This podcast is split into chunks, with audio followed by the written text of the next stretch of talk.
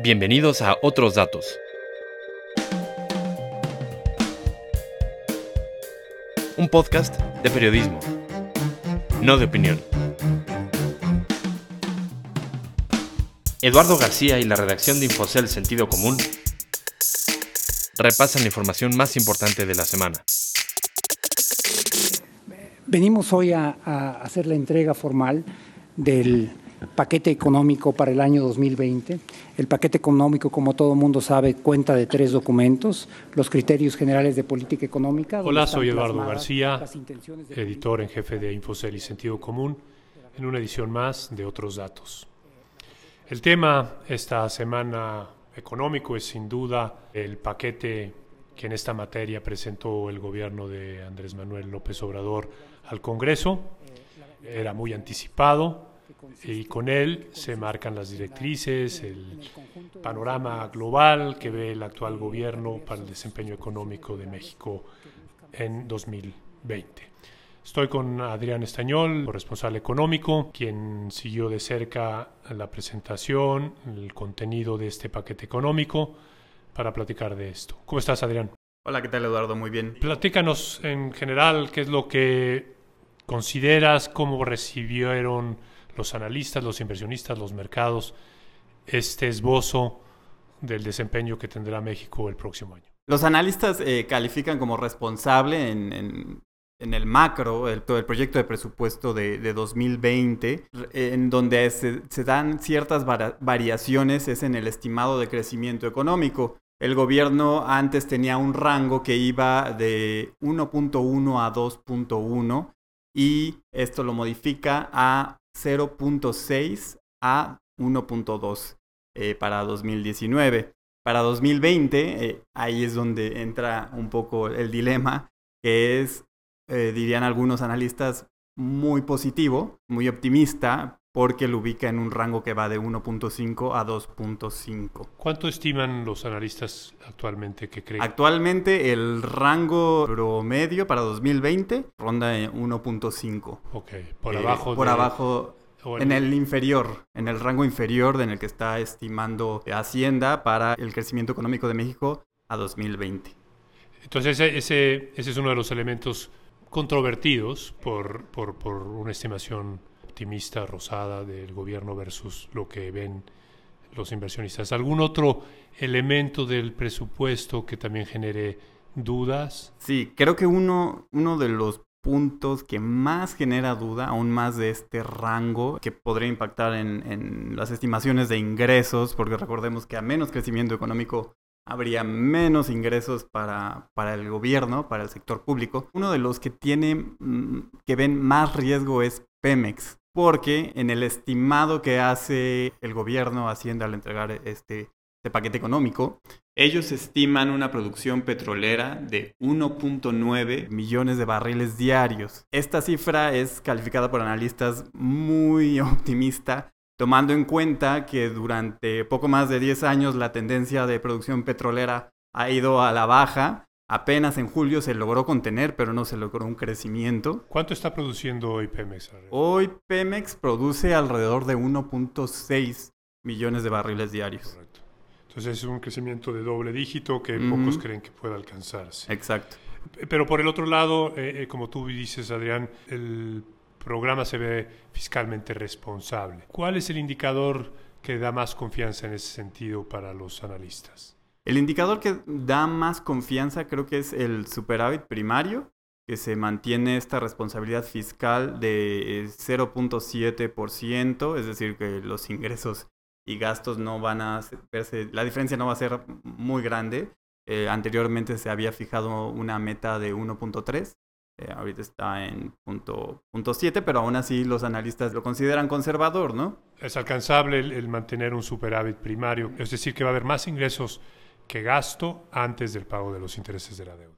Exacto, y ahí también hay una pequeña eh, anotación que el gobierno puede hacer uso del Fondo de Estabilización de Ingresos en caso de que haya esta disparidad. Pero los fondos para eso están. Para eso están, sí, sí, sí. Ese es el destino que se le da a esos recursos.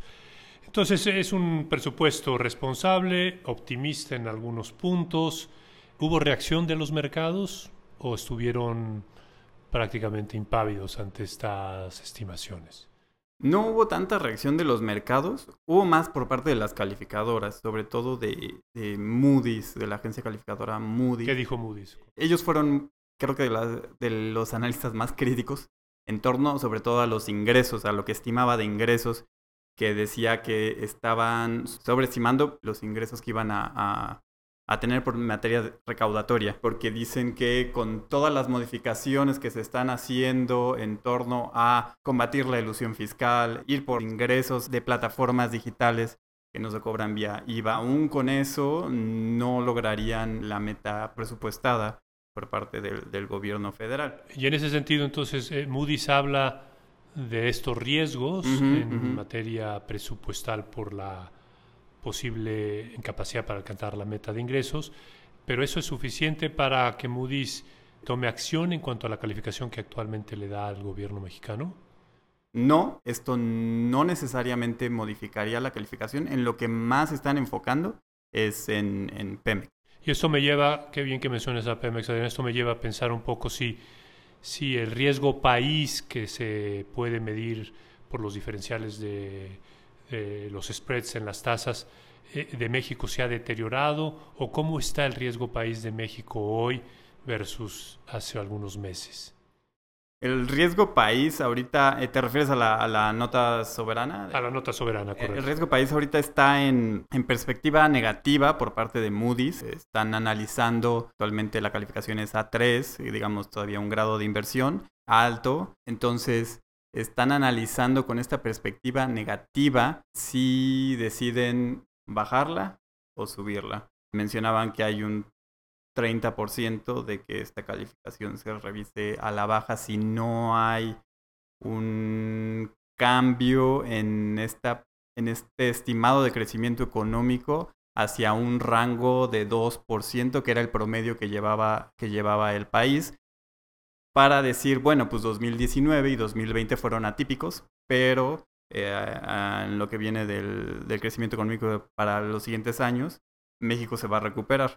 Es esto lo que está revisando Moody's. Si eso ocurre, no, no, no, no degradarían. No degradarían la calificación. Y pasarían la perspectiva de negativa estable, probablemente. Exactamente. Y pasaría la perspectiva de negativa a estable y mantendría la, la calificación. Y en cuanto, y en cuanto al diferencial de riesgo que tenía la deuda soberana, eh, el riesgo que, que tenía que, que, pagar algún emisor de deuda más alto por vender ese papel a los inversionistas, ¿cómo se ha comportado en los últimos meses? Pareciera que, que, con todo esto que están analizando las calificadoras, la perspectiva y demás, que subiría el riesgo, pero al, al ver las cifras, esto no ha sido así. La, prisma, la prima de riesgo que le llaman, eh, que es la, cobertura contra algún impago que pudiera caer el, el gobierno en materia de bonos, pues se ha mantenido a la baja y últimamente se ha estado estable, a diferencia de lo que ha sucedido con Pemex, que ahí sí se ha visto un, una, una prima de riesgo, una prima de riesgo más alta. O sea, la clave estará en ver si Pemex puede cumplir con las metas de producción, si esa apuesta que está haciendo el gobierno por la empresa petrolera estatal reditúa en materia de mayor crecimiento de la producción de barriles de petróleo, de producción de gasolinas, diésel y otros combustibles. Pues gracias Adrián y estaremos siguiendo de cerca cómo evoluciona la ejecución de este presupuesto que presentaron apenas hace unos días. Gracias a ti. Y que nosotros estamos actuando como autoridad sin afectar a terceros, pero estamos actuando, eh, suspendiendo las obras por parte del INVEA y haciendo todos los procedimientos jurídicos que sean necesarios. no es secreto para nadie que la economía mexicana está estancada, tampoco es algo novedoso indicar que uno de los factores de este estancamiento es la poca construcción que se ha dado en los últimos meses en México. Para platicar de este asunto estoy con Patricia Guerrero, corresponsal corporativa. ¿Cómo estás, Pati? Hola, ¿qué tal, Eduardo? A ver, platícanos un poco. Tú has estado siguiendo la actividad de la industria de la construcción. Publicaste un reportaje hace algunas semanas de que efectivamente existía una fuerte suspensión de actividades de obras importantes en la capital del país y, de, que esto había desincentivado la actividad, generado desempleo incluso, pero parece ser que esto se está revirtiendo. ¿Es correcto, Patricia? Bueno, desde los primeros días de su administración, Sheinbaum arrancó una política de revisión de permisos y, y demás autorizaciones para las obras en la capital. Esto pues mantuvo en suspensión de actividades muchas obras en la ciudad y trajo consecuencias para el sector inmobiliario.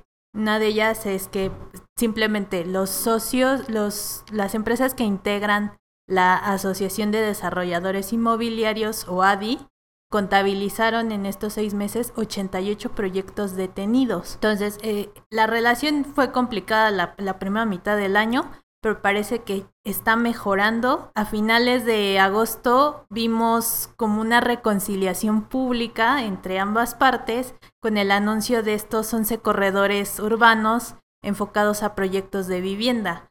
Pero, aparte de esto, las obras que estaban suspendidas ya retomaron otra vez actividades. ¿Por qué se suspendieron originalmente? ¿Era, era, era para revisar los permisos? Es decir, la jefa de gobierno quería descartar algún elemento de corrupción o algo irregular o qué, cuál era su misión? Así es. También eh, influyó un poco, aparte de esto que comentas sobre descartar este, corrupción en el otorgamiento de permisos, etcétera.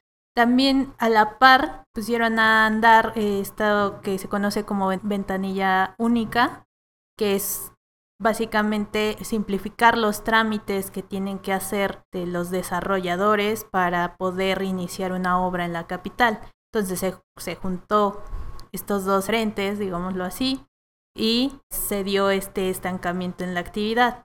Pero como te comentaba, ya estos proyectos se han retomado. Así nos lo hizo saber María José Fernández, directora general de ADI, que representa a 81 de las empresas del sector más importantes en el país. Entonces ella confirma que efectivamente hay una reconciliación, que tras el estudio de los permisos, donde supongo que no se encontraron muchas irregularidades, o al menos no se ha hecho público casos de sanción o corrupción, eh, las cosas empiezan a marchar mejor.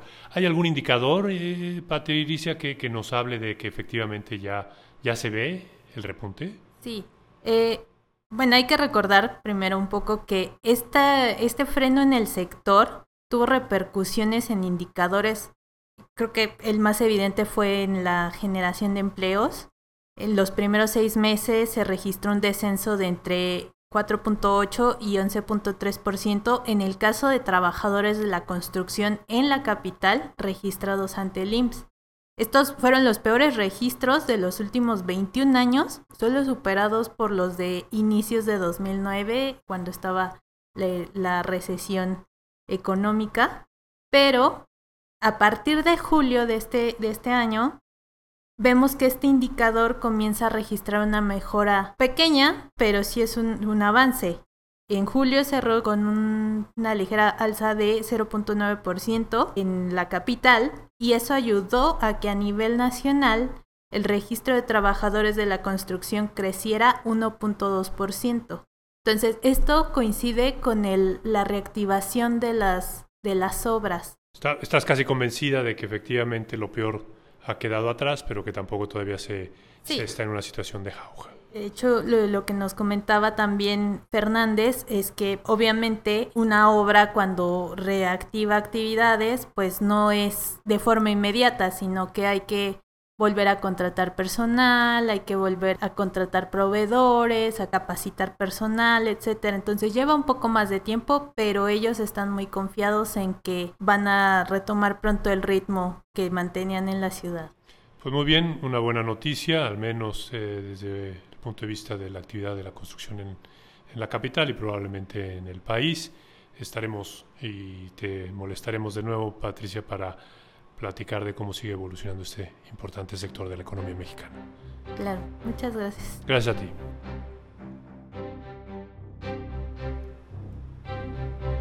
En otros asuntos, estoy con Michelle del Campo, para platicar de una historia que ella descubrió, por decirlo de alguna manera, relacionada con dos accionistas de la emproblemada empresa de servicios petroleros Oro Negro, una empresa que está en concurso mercantil y en proceso de liquidación, y cuyos dos principales dirigentes son, por un lado, Gonzalo eh, Gil White y por el otro José Antonio Cañedo White.